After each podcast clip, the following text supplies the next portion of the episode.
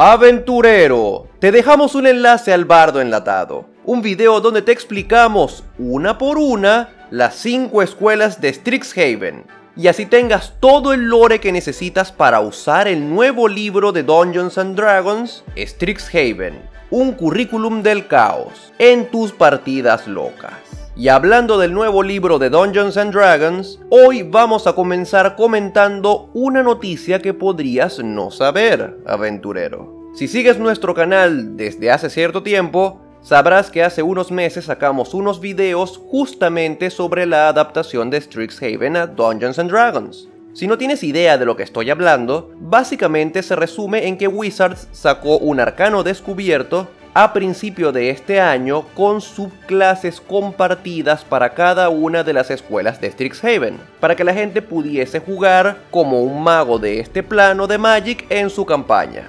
Te dejamos en la descripción de este video el enlace al video en el que te explicamos la magia negra esa de las subclases compartidas. El punto es que este arcano descubierto propuso mecánicas para jugar Strixhaven en Dungeons and Dragons. Los arcanos descubiertos son como material beta para que la gente lo testee.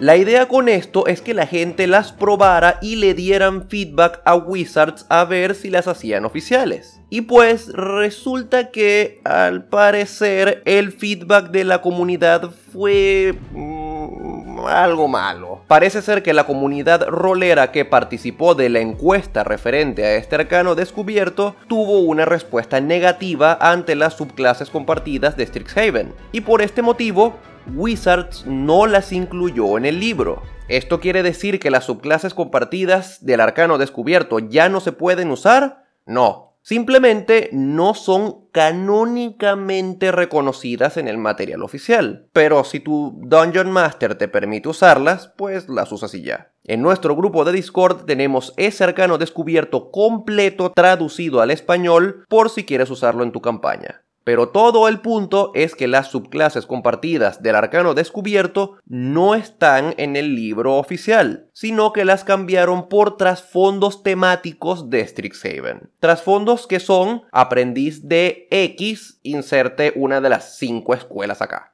Vamos a analizar un poco cuál fue el cambio que hizo Wizards, de subclases a trasfondos y luego vamos a revisar uno por uno los trasfondos de las cinco escuelas que salen en el libro. Pero primero, vamos a comenzar por una pregunta que capaz sea relevante para esta discusión. ¿Por qué la comunidad tuvo una respuesta negativa hacia las subclases del arcano descubierto? La respuesta oficial publicada por Wizards fue porque, uno, a la gente le pareció que compartir subclases afectaba negativamente la capacidad de apreciar la identidad de cada una de las clases base individualmente, y segundo, porque la gente dijo que estos arquetipos estaban construidos de una forma tan específica al mundo de Strixhaven que resultaba difícil adaptarlas a otros settings o a campañas homebrew. ¿Qué opinan ustedes de esto? Personalmente este es un cambio que yo no entendí completamente porque yo estuve muy al tanto cuando salió ese arcana descubierto, yo estaba leyendo los foros, la respuesta de la gente y yo no sentí que hubiera tanta negatividad a las subclases compartidas en sí, sino capaz a una cuestión de mecánicas y balances. Entonces me parece triste que se descarte la idea de subclases compartidas porque siento que es una idea que tiene muchísimo potencial, ya yo lo he mencionado antes. Por ejemplo, a mí me encantaría mucho que hubiera una especie de arquero arcano que lo pudiera hacer como guerrero o como explorador. Y es una idea que es reminiscente a las clases de prestigio de 3.5. Yo entiendo que no todo el mundo jugó 3.5 o no es tan fan de 3.5 porque era una edición bastante compleja. Pero siento que descartar por completo esa idea es un poquito lamentable. Pues, pero la idea en sí me agrada. Como que perdimos algo, pero ganamos algo.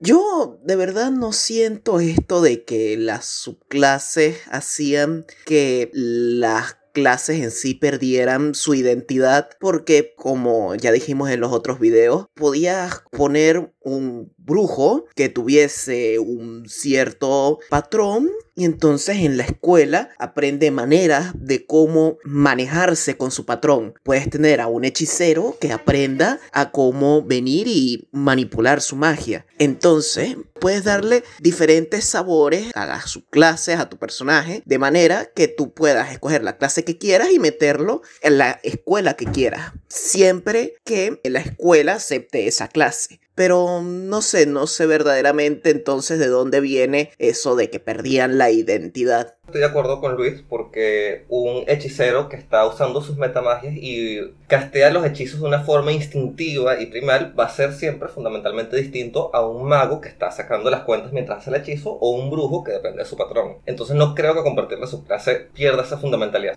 Lo que sí creo que pudiese haber afectado es que los dotes que ganaban la subclase a veces eran complicados dependiendo de la clase de la que venían de acoplar a la subclase que tenían antes. Esto de que diferentes clases obtengan dotes a los mismos niveles es lo que siento que pudo haber complicado la cosa. La verdad es que yo no creo que esas sean todas las razones por las cuales quitaron las subclases y simplemente Wizards dio esas porque les parecieron las menos perjudiciales. Porque como dijo Alejandro, tuvo que haber muchísima gente que se quejó de lo roto de la mascota de la escuela de Lordholt o Sapientum en español y lo roto de Silverquill o Pluma Argentum con su invocar oscuridad bufeado y, que hace daño. Si hay cosas que no representaban como tal las escuelas en esas subclases como el hecho de que todas tenían mascotas, pero solamente la del Lord Holt podía invocarla. Y además quitaron los paladines y clérigos como posibles clases, ya lo acomodaron ahora, se pueden escoger. Creo que realmente fue una queja de nos estás quitando ciertas versatilidades por meter cosas que realmente tampoco van tan acordes con el flavor, según lo que nos estás presentando. Eso es lo que realmente me pareció el principal motivo, solo que no lo quisieron decir para no decir, oh, realmente lo hicimos muy mal. La verdad es que tampoco me parece particularmente difícil adaptar estas subclases fuera de Strixhaven. Por eso es que no me creo que ese sea un verdadero motivo. Porque, oye, es verdad que estas subclases aumentan el nivel de poder de la partida y simplemente les lanzas cosas más feas a tus jugadores, pero por flavor lo único que necesitas es cambiar el nombre de la universidad e igual te sirven. A fin de cuentas, solo necesitas el campo de estudio de la facultad. Historia, artes, comunicación, ciencias naturales y botánica con respecto a las identidades como tal de las clases, el arquetipo no es particularmente algo muy definitivo como tal, porque ya tenemos arquetipos temáticos, que son por ejemplo los arquetipos de necromancia. Tenemos por ejemplo el bardo de la escuela de los espíritus y el pícaro fantasma. Ambos son necromantes en esencia, solo que lo aplican distinto y ya. Entonces, esa parte de identidad, eh, lo que estamos diciendo aquí es nuestra opinión de por qué creemos que pasó esto. Realmente no se podrá saber y nadie puede decir explícitamente de, no, las quitaron por ser rotas. Esto es nuestra opinión personal. Yo quería también afincarme en lo que dijo Steven sobre adaptar el setting de Strixhaven a tu mundo y en realidad no es tan difícil. Bueno, dependiendo de cómo sea tu setting, si es un setting de, de mucha fantasía, puedes meterle una escuela de magia y ya tienes Strixhaven. Incluso no necesitas una escuela de magia como tal, así como si fuese una universidad tipo Harry Potter, sino que puedes tener tipo cultos, digamos, de diferentes magos esparcidos en el mundo, que su magia es distinta por eso eh, aprenden diferentes cosas y así es como diferencias las diferentes escuelas de Haven en grupos de magos. Y por ahí no necesitas, juro, una escuela o una institución que enseñe magia. Estoy de acuerdo con Alejandro y con Luis. A mí no me parece que las subclases compartidas representaran un obstáculo para poder identificar las clases individualmente, sino que tenías que ver, eso lo comentamos en el, en el video anteriormente cuando hablamos de las subclases compartidas, que lo único que tienes que hacer es como cambiar la forma de la que ves las clases, en vez de ver las clases como lo genérico y las subclases como la especialización, veías las subclases como lo genérico y las clases como la especialización. Pero yo sí voy a poner un poquito, de nuevo, como dice Alejandro, esto es opinión personal nuestra, esto no tiene nada, nada de oficial, pero yo también voy a poner un poquito de mi opinión personal y yo creo que parte de esta respuesta por parte de la comunidad fue simplemente por ser una mecánica diferente. Y yo he visto que la comunidad de Dungeons and Dragons puede ser bastante renuente al cambio. Wizards no lo dijo, de repente no es, no es verdad, pero a mí me parece que eso podría estar por ahí escondido también. ¿Y tú, aventurero, qué opinas? ¿Por qué crees que estas subclases del material de testeo no tuvieron éxito? Déjanos tu opinión en los comentarios.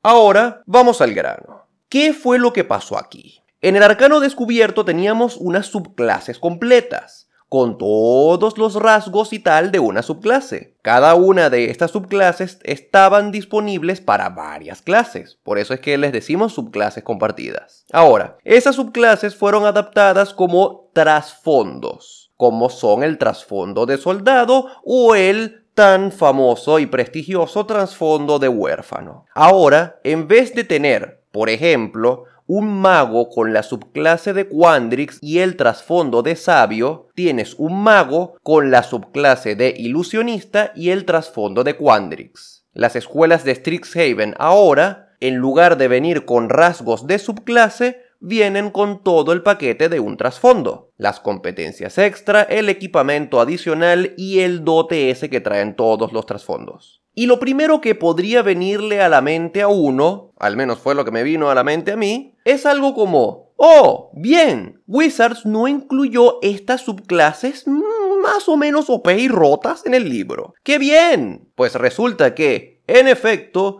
Wizards no las incluyó, sino que las cambió por trasfondos temáticos que están igual o más rotos. Y esto, desde luego, amerita una sección de mi Maxim versus Flavor. Flavor, Flavor. Ale, háblanos un poco de la particularidad que tienen estos trasfondos nuevos. Estos trasfondos nuevos, hablando desde un punto de vista puramente mecánico, ya después daré mi opinión en los otros aspectos del trasfondo, incluyen dos beneficios particularmente singulares. Uno es una lista de hechizos compartida que si tu clase tiene acceso a magia y tiene acceso a espacios de conjuro, puede usar estos hechizos e incluirlos como sus hechizos aprendidos. No le cuestan nada para su límite de hechizos aprendidos, o sea, por ejemplo, un, un, hechicero que sube de nivel aprende su hechizo de nivel y aparte si está en el nivel adecuado de esta lista de hechizos, aprende uno de hechizos. Entonces, básicamente te están regalando esos hechizos, los puedes usar en cualquier clase con tu atributo principal para castear. Por ejemplo, un mago usaría inteligencia para usar estos hechizos, un hechicero usaría carisma y así. Y la otra particularidad que traen estos trasfondos es que te regalan un dote. En específico, un dote que se llama Iniciado de Strixhaven, que es básicamente iniciado de la magia, pero mejor. Mejor porque te permite escoger de dos clases en específico. Por ejemplo, el iniciado de Lordhold escoge de clérigo o de mago. Y estos hechizos los agregas a tus hechizos conocidos de tu clase. Entonces lo puedes usar con tu atributo principal. Y este es como la crítica o el problema mecánico que tienen estos trasfondos, que es el hecho que regalar un dote es algo muy significativo.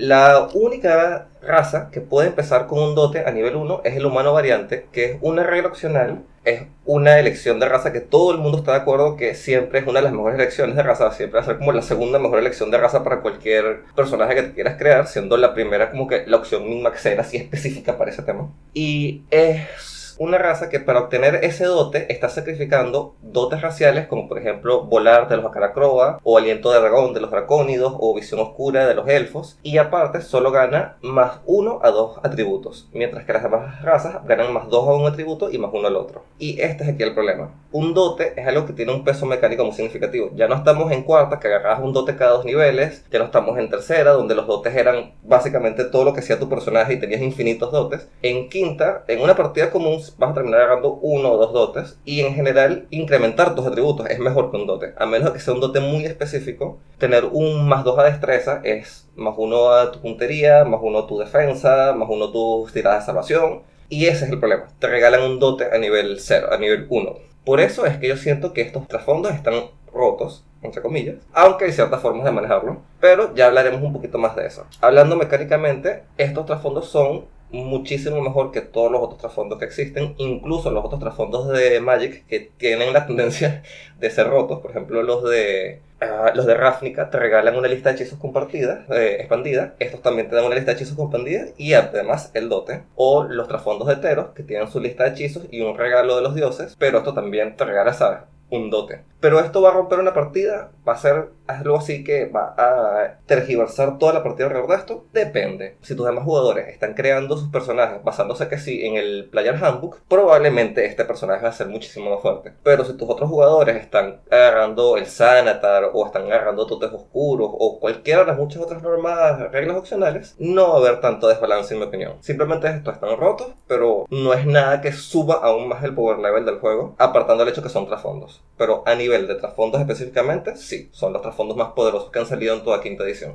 En resumen, el gran cambio que se introduce aquí es que los dotes de trasfondo de Strixhaven dan herramientas mecánicas en lugar de herramientas más orientadas hacia el puro role-playing ambiguo. Esto rompe un poco con el meme de que los trasfondos son inútiles, porque los dotes de trasfondo son por lo general más de role-playing que otra cosa. Pero antes de entrar en el flavor, ¿qué opinan ustedes de que estos trasfondos tengan un impacto mecánico mucho más fuerte en el personaje que los dotes de trasfondo anteriores. De una escala del 1 al 10, ¿qué tanto creen que Wizards odia el manual del jugador y todo lo que sale en él? Y ¿Qué será lo próximo? ¿Hacer que los ideales y los defectos también tengan efectos mecánicos? Wizards no odia el manual del jugador, simplemente decidieron arbitrariamente que ahora jugar este juego en modo difícil es jugarlo a lo legal con el manual del jugador.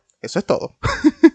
Pero no, por lo que establecen con este libro, los rasgos de personalidad y eso es en lo que se van a enfocar netamente para determinar el roleplay. Cosa que es muy fastidiosa para mí porque es darle más restricciones a tu hoja de personaje, como por ejemplo el alineamiento. Pero me, eh, simplemente se están dando cuenta de que este su juego es cuestión mecánica y ya, y el roleplay es cualquier sazón que le quieras agregar. Y que si no le agregas algo mecánicas, ya se está desperdiciando hay muchos cambios, ya el juego va evolucionando. Y bueno, el manual de jugador salió hace cuánto, ya literalmente no sé, ¿hace cuánto salió? Eh, hace mucho. Lo que pienso de estos rasgos, sí, en comparación con los rasgos anteriores, son bastante, bastante rotos. Eh, tienen un nivel de poder por encima de, de, de, los otros, porque me gusta comprarlo con el dote de marinero, por ejemplo. Ay, tienes un viaje gratis en barco tienes, qué sé yo, una reputación que te, de, que te permite no pagar cosas. Y luego vienes, compara esto con tener un conjuro de nivel 1 y dos trucos y una lista de conjuros extendida. O sea, hay una diferencia de poder muy notable y marcada mientras más cosas sacan. Y sí, fue, básicamente las cosas van a ser eh, el Player Handbook, el libro del jugador va a ser eh, cómo jugarlo en modo difícil. Y ya, o, o, ni siquiera en modo difícil, sino en el modo vanilla para no tener tantas cosas en mente y no sumar y restar a cada rato. Muy importante eso que dices, Luis, de que el dote de iniciar en Strixhaven te regala un conjuro de nivel 1 y dos trucos, porque si eres una clase marcial, como por decir, no sé, el, guerrero sin ser el caballero éldrico, un bárbaro cualquiera, o, un pícaro sin ser el bribón arcano, te están regalando la capacidad de lanzar conjuros. Eso es nada más, sí, pero te están arcanizando. Y tú escoges tu habilidad de lanzar conjuros, no por clase, sino porque puedes y quieres. Bueno, respecto a eso que acaba de decir Steven, no es nada nuevo porque ya existen múltiples dotes que hacen eso, como iniciado de la magia. Los guerreros siempre han tenido la opción de agarrar espada retronadora con iniciado de la magia. Así que eso no es nada nuevo, pero es más el tema de que se está arcanizando el juego, se está sobre arcanizando. Ahora, esto es algo que capaz Víctor puede dar su opinión respecto a eso, pero decir que te regalan cosas es un poquito simplificando todo, porque estos trasfondos se notan que están muy enfocados en la parte de flavor y de narrativa. Entonces, de hecho, todo el tema del trasfondo es que tú fuiste a una universidad o una escuela o una academia mágica a aprender este tipo de cosas, y aunque te dan ciertas opciones en cómo podrías no hacer eso, o sea, el tema general es ese. Entonces, ese fue un guerrero que se fue a la universidad y estuvo un año estudiando con magos para aprender sus dos trucos. Y es algo que debes incluir en la historia del personaje porque lo va a hacer más interesante. Exacto, porque ese regalar es un regalar entre comillas. Porque tienes que justificar el por qué tu personaje tiene ese rasgo, tiene ese background y por qué puede hacer lo que hace. No es como que Juanito vino, salió a la calle, se consiguió con su amigo el mago y ahora puede hacer un conjuro y puede hacer trucos porque sí.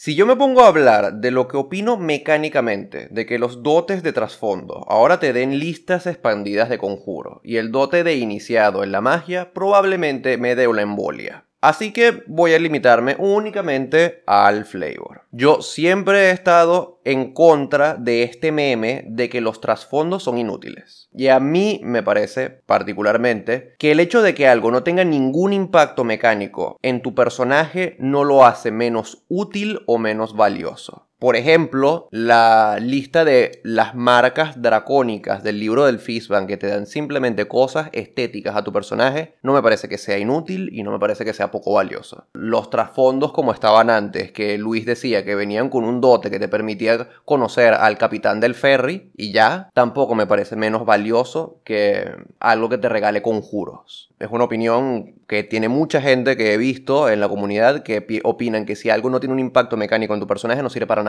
Y yo particularmente no estoy de acuerdo con eso. Vamos directamente con el flavor de estos trasfondos. Y voy a comenzar dando mi perspectiva de lo que es un trasfondo. Según el manual del jugador, el trasfondo es la historia que vivió tu personaje antes de convertirse en un aventurero. Esto es bastante ambiguo realmente. Así que en términos de flavor es difícil decir cuándo un trasfondo es válido o no es válido. Desde mi opinión particular, el trasfondo es cómo viviste tu vida antes de empezar la campaña como tal. O el tropo principal que se le puede asignar a los orígenes que construyeron tu identidad. Dicho esto, que hayas pasado toda tu vida estudiando los temas específicos que te permiten tener acceso a una lista de conjuros a la que normalmente la otra gente no tiene acceso, me parece perfectamente razonable. En el libro de Strixhaven literalmente dicen que si escoges uno de estos trasfondos, puedes asumir que tu vida hasta ahora ha sido consumida por el estudio previo para inscribirte en Strixhaven y no tienes mucha más experiencia de vida más allá de ese trabajo preparatorio. Tu trasfondo es prepararte para la excelencia académica en una universidad mágica. Es básicamente como Harry Potter pero con el sistema educativo de Japón, en el que te matas estudiando porque si no entras en la universidad tienes que hacer harakiri porque deshonraste a tus ancestros. Entonces, por mucho que no me agrade lo mucho que estos trasfondos gravitan hacia las mecánicas y hacia lo que yo llamo la sobrearcanización de todo, la realidad es que tiene sentido. Si te matas toda tu vida estudiando para entrar en una universidad mágica, es razonable que tengas acceso a conjuros que los sucios mediocres no tienen. Mecánicamente hablando, lo odio, pero en términos de flavor está bastante acorde, sobre todo si tomamos en cuenta que el flavor de Strixhaven es justamente un setting donde la magia es algo cotidiano. Eso es el encanto del setting. Y hablando del flavor de Strixhaven, sí hay una cosa que no me termina de convencer del todo. Y es que, si te pones a revisar el setting como tal, el lore del setting de Strixhaven, no vas a encontrar como estudiantes de la universidad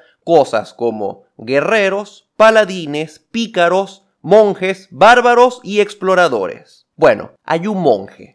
En Strixhaven todo se trata de la excelencia mágica, de dedicar tu vida a la magia. Y por eso me parece que dejar que otras clases que no sean netamente lanzadoras de conjuros tengan estos trasfondos no solo es chimbo, sino que también va medio en contra del flavor del propio setting. Y como dije en los videos de las subclases compartidas, hay algunos flavors que no van con ciertas clases de lanzadores de conjuros incluso. En mi opinión personal, agarrar y meter vikingos voladores y ninjas que se hacen invisibles en Hogwarts es desvirtuar completamente el setting desde un punto de vista conceptual. Puedes tener una campaña interesante y exótica de escuela mágica con puros lanzadores de conjuros pero cuando le metes todas las demás clases, tienes una campaña de Dungeons and Dragons normal, pero con trasfondos OP y que comienza en un liceo en vez de una taberna. Yo particularmente haría que estos trasfondos estén disponibles solo para lanzadores de conjuros y solo sean accesibles en el setting de Strixhaven o en mundos con una temática similar como lo que planteó Luis, que agarras un mundo de universidad mágica, donde hay una universidad mágica y le cambias el skin para que sea como Strixhaven. Pero una cosa que sí tengo que acotar y que de nuevo tiene que ver con desvirtuar cosas, no me parece justo desde un punto de vista conceptual darle tampoco la oportunidad a las clases no lanzadoras de conjuros de tener estos arquetipos, porque de nuevo, el libro te dice que estos arquetipos son para la gente que busca la excelencia mágica, que se dedica toda su vida a entender la magia y estudiar la magia. Y darle estos trasfondos a un guerrero, campeón, o a un pícaro que no tiene nada que ver con la magia, a mi parecer es agarrar y decir que las habilidades marciales no son tan importantes como la magia y son tan triviales que las puedes aprender incluso matándote todos los días estudiando conjuros. Pero bueno, de repente mi opinión acerca de la calidad del entrenamiento marcial no es tan popular.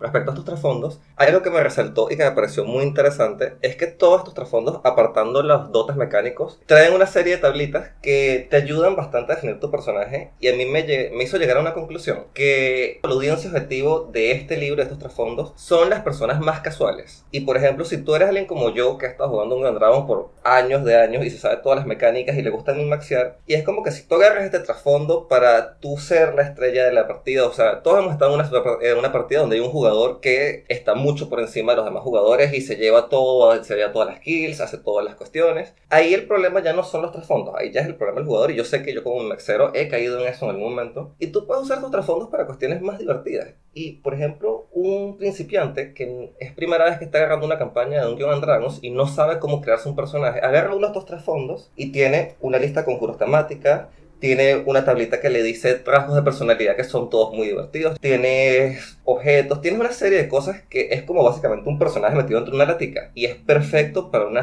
para campañas con gente más casual. Esto es perfecto, esto es lo que tú le das. Si quieres agarrar a un amigo que nunca ha jugado en Dragons para que juegue. Mira, aquí tienes. Tienes tu personaje, eres un nerd de universidad, tú le escoges el sabor y la pintura que le vas a poner. Y por ese lado me encantan estos trasfondos y me encantan que los trasfondos den dotes mecánicos. Y me parece que si de ahora en adelante los trasfondos van a dar todos dotes mecánicos, siento que va a ser algo positivo para el juego. Y sí, se va a subir el nivel de poder del juego, pero si todo el mundo es super, nadie es super, como dijo una película muy sabia. Si todo el mundo tiene igual de poder, no importa. En estos días en, nuestro canal de Discord, streameamos una partida donde estábamos probando un homebrew de nuestro querido Víctor acerca de los exploradores. Y uno de los temas de ese homebrew, o de las reglas que hicimos para el one shot, es que nosotros íbamos a maxear nuestros personajes para probar qué tan roto podría ser el homebrew. Y resultó que cuando los tres estábamos rotos, había un balance en la partida. Y nuestro máster hizo la partida en base a que nuestros personajes eran muy fuertes y los bosses eran muy fuertes. Y al final de cuentas todo estaba extrañamente balanceado. Y fue una partida muy divertida. Y por cierto, si quieres ver partidas o participar en partidas, te invito a que te suscribas a nuestro canal de Discord, que saldrá el link en algún lado del video o en la descripción.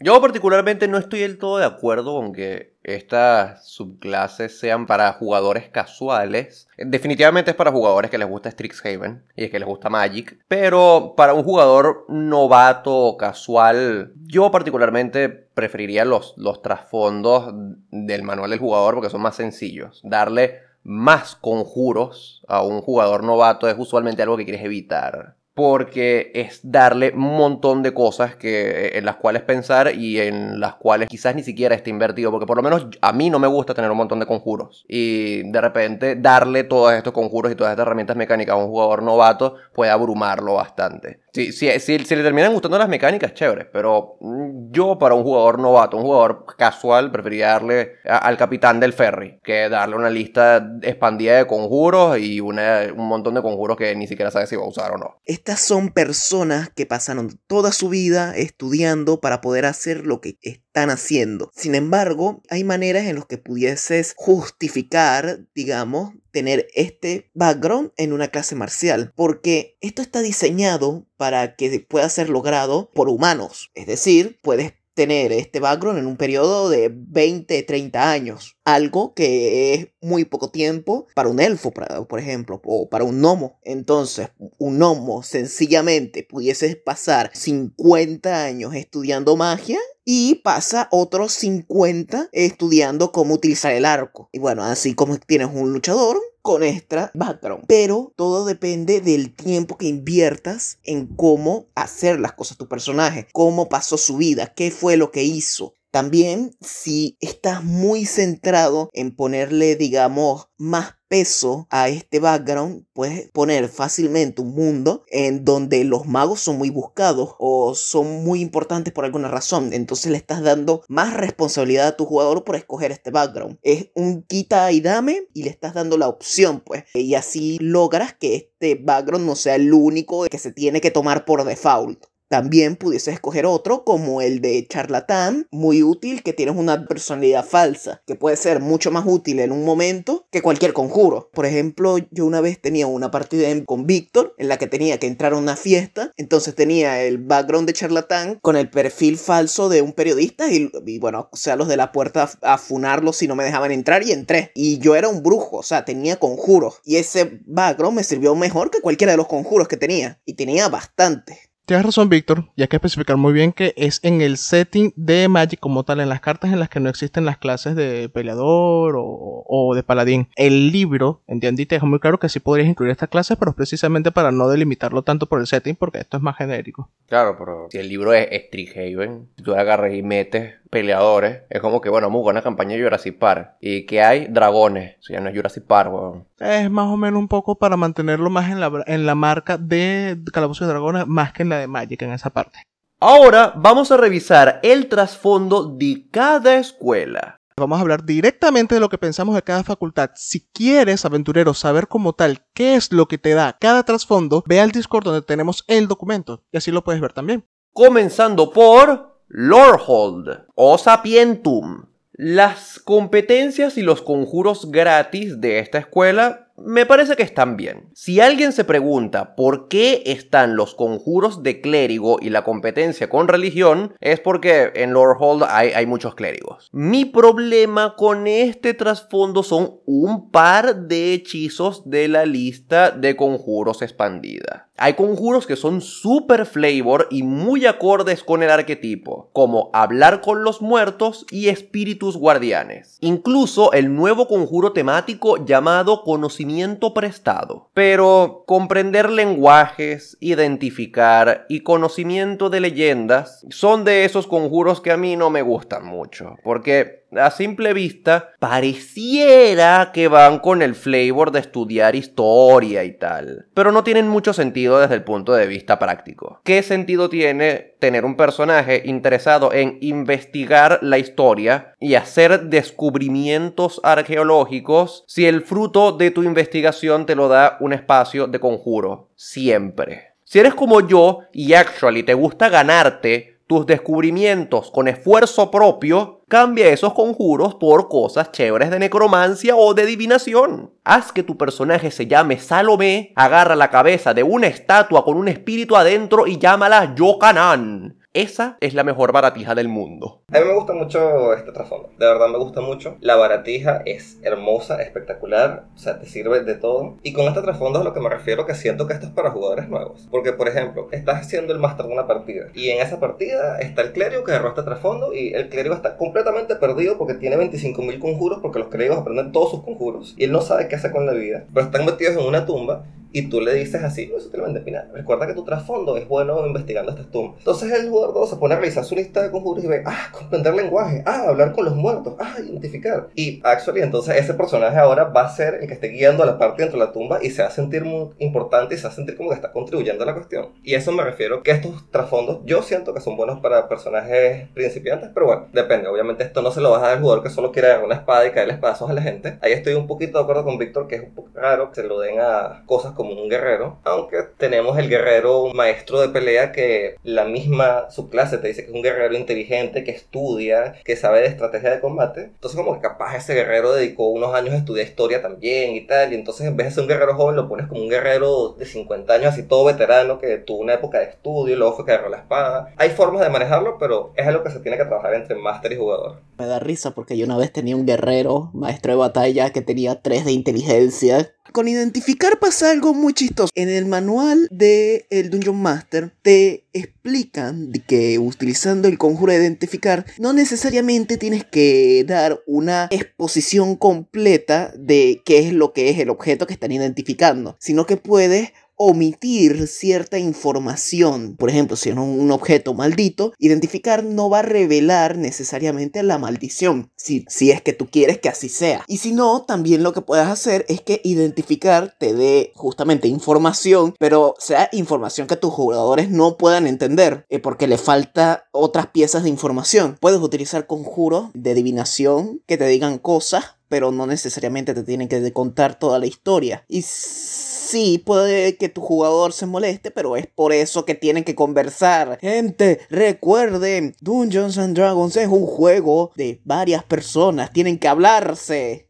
Eso de hecho está cool, eso, eso, eso me gusta. Fíjense, voy a comparar las cosas con el arcano descubierto, que era de mi sección. Y con el arcano descubierto, detestaba lo roto y poderoso que era la escuela de Lordhold. Pero ahora me encanta lo muy enfocada que está en la exploración de calabozos y lo muchísimo que se presta al roleplay. Más que al combate, cabe destacar. También hubiese agregado el, conjuro de encontrar trampas, eh, pero me, no, no, no hace falta. Vamos ahora con la escuela de Prismari. Y con esta escuela me parece que las competencias están súper in flavor. Aunque no me terminan de convencer mucho los conjuros extra que son prisa y orbe cromático. Solamente esos dos, los demás me parece que están perfectos. Yo particularmente cambiaría orbe cromático por retirada expeditiva, porque estos tipos son de mucho correr y mucho bailar y muchas cosas, y orbe cromático es extraño porque orbe cromático igual te cuesta 100 piezas de oro de lanzar. Y prisa, que es evidentemente un conjuro que le pusieron porque prisa es que es uno de los conjuros más rotos que hay, se lo cambiaría por paso estruendoso y hago que bailen ruidosamente. Pero eso es mi preferencia particular. Y yo voy a decir que la única forma de jugar a un brujo, específicamente a un brujo, con este trasfondo, es que sea un artista freelance y su patrón sea DeviantArt o Pinterest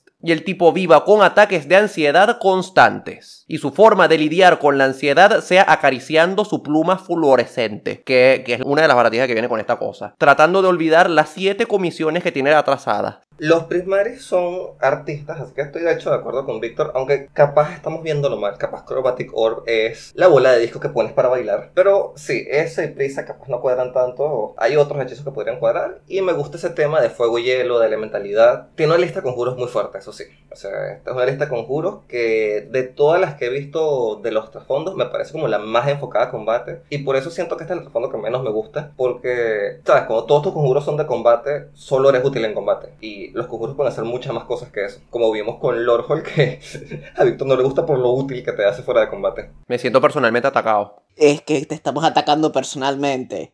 A mí me da risa que dentro de las carreras que pertenecen a esta escuela, arquitectura está. Arquitectura pertenece a Prismari. Puedo ver el por qué pertenece, tipo, están los diseños de estructuras muy artísticas y conceptuales, todo cool, pero toda la parte de cálculos, de métricas, conocimiento de terreno, física de estructuras y de materiales, me parece más de Quandrix que de Prismari. Entonces, esto lo visualizo como que los arquitectos son los estudiantes de Quandrix que no eran tan nerdos y les gustaban expresarse más allá de números y por eso se fueron a Prismari. E, e, evidentemente, arquitectura es Quandrix. Prismari es diseño de interiores. O de exteriores también. Ellos hacen bonitos jardines. Es verdad. Pero los conjuros que están como tal, este trasfondo, la verdad es que no me parecen mal. Se nota que esta escuela como tal está enfocada netamente al combate, como ya dijo Alejandro, y eso en D&D es que sí, fundamental, porque normalmente esto realmente es un juego de simulación de combates. Y en Flavor va muy, muy enfocado a la evocación, y creo que por eso es que Orbe Cromático está en la lista, porque es que sí, un conjuro insignia de la escuela de evocación. No, bueno, a mí me parece bien que a la escuela que justamente se encarga de la expresión artística de las cosas, les des conjuros de movilidad, porque justamente una parte del arte es el baile. Entonces vienes y puedes matar a tus enemigos y luego te pones a hacer bailes del Fortnite. Ah, por cierto, cabe destacar, no lo había notado antes, pero lo acabo de notar. Ah, Corrigieron uno de los errores que me parece que tenía la, la subclase compartida. Ahora puede haber bardos en Prismari. Bardos en Prismari y clérigos en Lordhall. Eso fue lo mejor del libro. Bien, vamos ahora con Quandrix. Definitivamente en el equipo extra de este trasfondo falta tu libro confiable del álgebra de Baldore y quitar las 15 piezas de oro. Los estudiantes de ciencias puras son pelabola, lo sé, conozco un montón. Yo no entiendo el flavor de la mitad de los conjuros de la lista expandida de conjuros, pero ok, supongo que son, no sé, literal no entiendo porque tienen saeta guiada y prisa, pero son estudiantes de ciencias aplicadas. ¿Quién los entiende de todas formas? Pero lo que menos entiendo es por qué Wizards sigue insistiendo en el sacrilegio de un hechicero matemático. Yo no lo comprendo y tratar de comprenderlo me hace daño psicológico y emocional. Este trasfondo es tan extraño que una de las baratijas disponibles para tu personaje es un examen de termodinámica reprobado. ¿Quién carajo anda por ahí con un examen clavado? Yo estaba en mi carpeta durante todo el semestre. Qué triste. Bueno, yo de hecho estoy de acuerdo con Víctor, yo no entiendo muy bien el flavor de este trasfondo, pero estaba leyendo la tablita de personalidad y hay una personalidad que me pareció resaltante, que dice, esta realidad es una mentira y nada importa. Entonces, capaz, este es el mago que descubrió que está dentro de una partida de rol y por eso es que sus hechizos son todos raros y locos, como que el mago dice, hmm, estoy dentro de un mundo que es puros números. Si muevo este numerito para acá, y puff, le echaste haste a alguien y ahora la persona está corriendo para todos lados porque le duplicaste la velocidad base en el código. Es una interpretación, pero aún así es como medio... ah, no sé, no lo entiendo, pero le puedes dar ese tono así meta si estás haciendo una partida más meme que seria. Podría ser divertido. Entre las baratijas, me parece muy cómico que tengas una pelotica que reproduzca clases de matemáticas. Y siento algo que podría ser útil en una partida, no sé cómo, pero no sé, esa baratija me llamó. Quandrix sigue siendo mi escuela favorita entre todas. Me, me encantan los nerdos. Y me fascina que sus conjuros siguen siendo los mismos que en el arcano descubierto. La naturaleza de todos estos magos y de los hechiceros también, yo, yo soy el que está a favor de eso. En Quandrix es básicamente ser soportes en el combate. Me gusta eso. Viva a dar incrementos o ventajas a tus aliados. O darle desventajas a tus enemigos de maneras creativas. Y a mí me encanta que todos sus conjuros consisten en generar el efecto directamente a un objetivo. O sea, tu objeto de estudio. Quiero estudiar las propiedades del agua en diversas condiciones ambientales. ¡Pum! Controlar agua. Quiero observar la estructura cristalina de este material. ¡Pum! Engrandecer. Y te ahorras el microscopio. Esta es la escuela de manipular y estudiar la realidad. Y por eso es que el hechicero va perfectamente aquí, porque el hechicero eso es lo que hace con su metamagia. ¿Qué? Tú instintivamente manipulas el maná a tu alrededor, manipulas y alteras la realidad con tu magia. Y el mago simplemente lo hace a punta de cálculos. De hecho, Steven tiene razón. Ese es el flavor del hechicero. El hechicero manipula la realidad instintivamente alrededor de él. Y la metamagia es eso.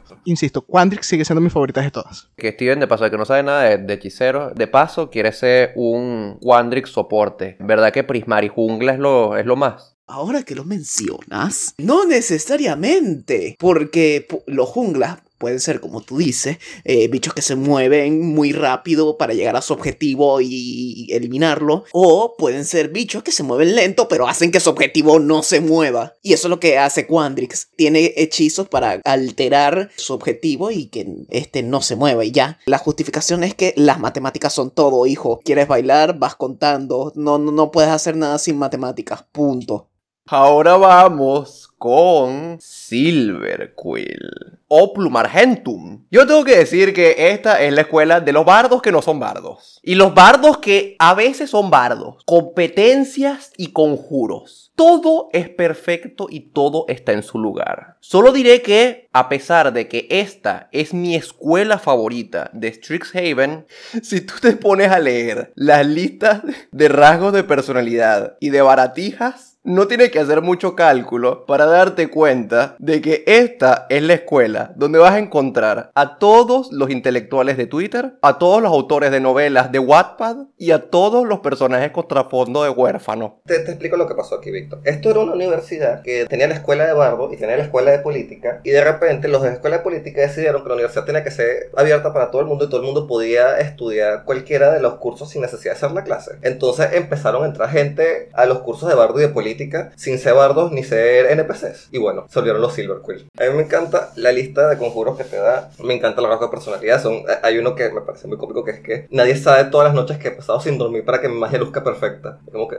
I feel that. Yo, yo, yo te entiendo. Y me parece muy divertida y me gusta mucho el tema que están agarrando, el tema de las palabras, tanto literalmente como el poder de hablar con alguien, poder de, ¿sabes? Tanto animarlo como destruirle los ánimos, dependiendo de lo que le digas, más el poder metafórico o de, de in-game del juego de la magia de las palabras, porque todos los hechizos tienen un componente, no todos, pero la mayoría de los hechizos tienen un componente verbal, entonces el lenguaje tiene fuerza dentro del mundo de un Grand Dragon. Y aquí se combinan estos ambos elementos, me parece que es muy divertida. De hecho, es una de mis favoritas. Con esto puedes convertirte en el salvador o en el ejecutor de Pepe. ¡No! ¡No, qué malo! Es muy interesante, Luis, que digas eso porque en realidad parte del sabor, de la sazón de la escuela de Blumarhampton, de Silverquill en Strixhaven, es que esta es la facultad de la dualidad. De aquí pueden salir las personas más dictatoriales como las personas más altruistas, porque la moralidad es donde más se expresa aquí según el discurso como lo hagas. Y por eso es que tienes esta temática de como tinta de oscuridad o hechizos de luz y así. Pero como tal, Silverquill y Prismari como escuelas me parece que tienen sus identidades muy marcadas hasta que ves que ambas escuelas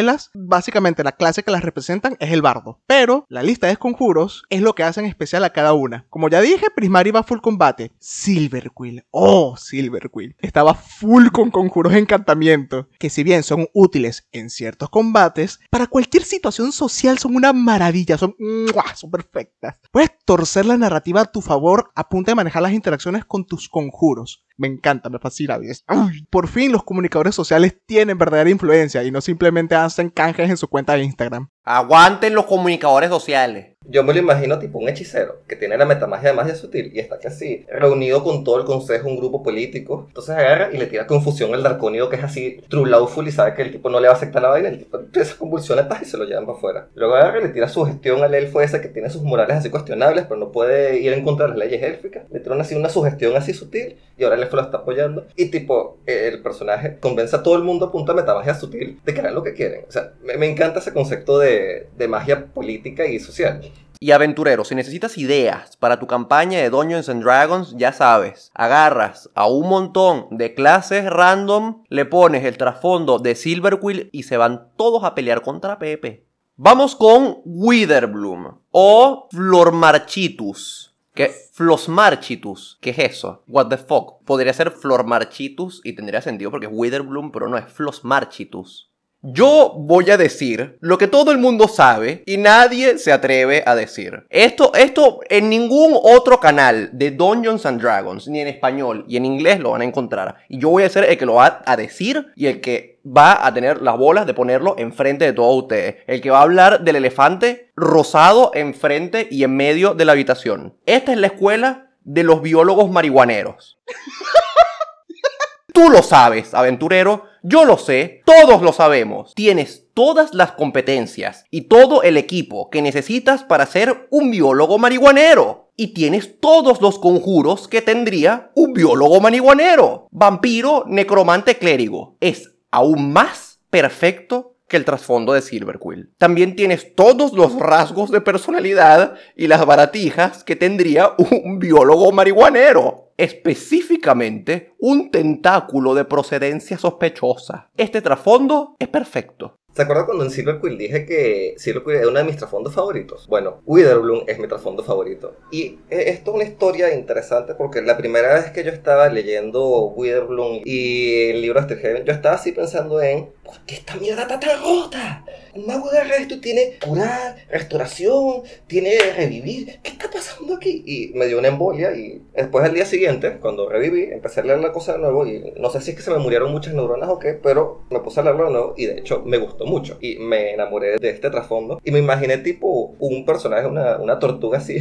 como dijo Víctor Marihuanera, que vivía en un bosque, una cuestión, y es como el maestro Oakway y se, se une a una partida de aventurero. Y es un mago que no tiene hechizos ofensivos, un mago de puro soporte. Entonces están que sí, en una pelea épica y tal, y se muere el guerrero de la partida, y todos están así llorando porque, ¿sabes? Eran una partida mal armada y no tenían clérigos, sabían que el maestro Oakway los podía curar, pero entonces ya es otro nivel. Y el maestro Oakway saca un botecito y tira que es una gata muerta, una cucaracha, un líquido procedencia extraña, agarra el tentáculo que le da el trasfondo y lo exprime y le tira el líquido verde del tentáculo a la poción, lo revuelve todo, dice unas palabras mágicas y dice algunas palabras sabias así como la muerte es fuerte, pero no ser final. Y le pone, le pone la pócima al guerrero, guerrero se despierta un solo golpe y era vomitar y ya está vivo y por eso el mago tenía Revivify. Y me encanta este trasfondo. O sea, se pueden hacer cosas muy, muy divertidas. La verdad, yo seré quien diga esto. Witherbloom son las verdaderas ambulancias de Strixhaven. Si bien los druidas, bardos y clérigos tienen conjuros de, de, de curación en sus listas de clase, En Witherbloom tienen droga. Witherbloom tiene droga que justamente es la justificación de los hechizos de curación que te ponen en la cara con el trasfondo. Literal, el trasfondo te los da, te los pone como, úsalos. Aquí los tienes, papito, tele. Eh, mira lo lejos que ha llegado Warwick. No, ya va, Warwick no está. Warwick, eh, eh, eh, no. Warwick es la mascota.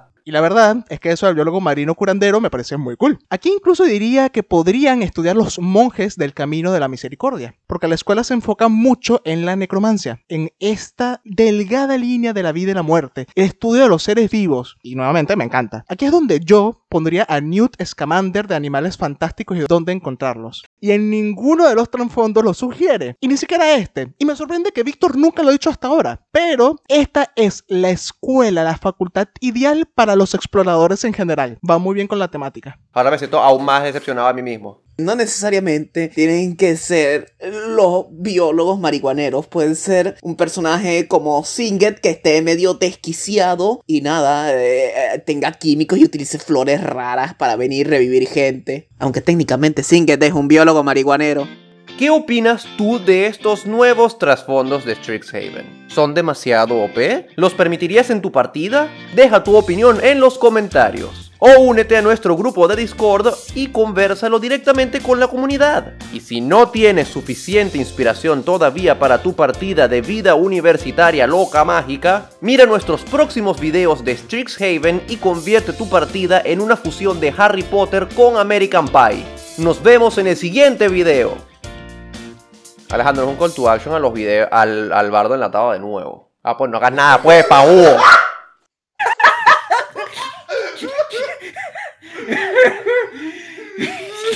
Nuevo blooper. Cabe destacar, Alejandro se fue para el que esté escuchando esto. Discorso lo tragó.